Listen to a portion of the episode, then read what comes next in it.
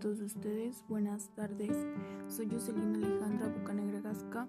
Mi materia es Comunidades Virtuales. Estudio en CCT Guanajuato, en Sarabia. Mi tema hablará sobre la marihuana. ¿Qué es la marihuana? El término marihuana se refiere a las hojas secas, flores, tallos y semillas de la planta. La planta contiene THC, una sustancia química que provoca alteraciones mentales y otros compuestos similares. También es posible extraer concentrados de la planta. La marihuana es la droga ilegal de mayor consumo en Estados Unidos. Es muy común entre gente joven.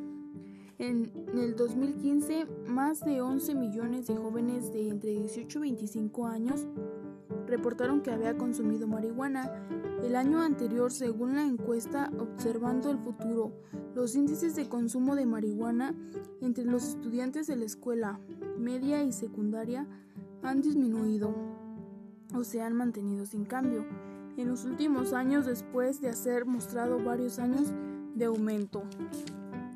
La legalización de la marihuana para usos médicos y para el consumo relativo de personas adultos que está ocurrido en una cantidad cada vez mayor de estados en el país puede traer cierta influencia en estas opciones.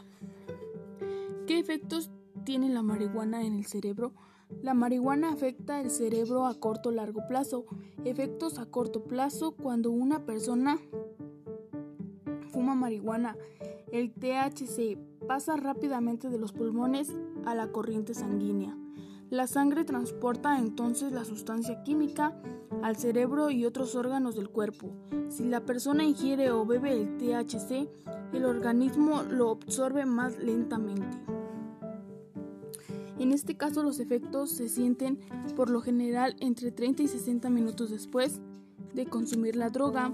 Estas sustancias químicas naturales desempeñan un papel en el desarrollo y el fundamento normal del cerebro. Muchas gracias por su atención, sería todo.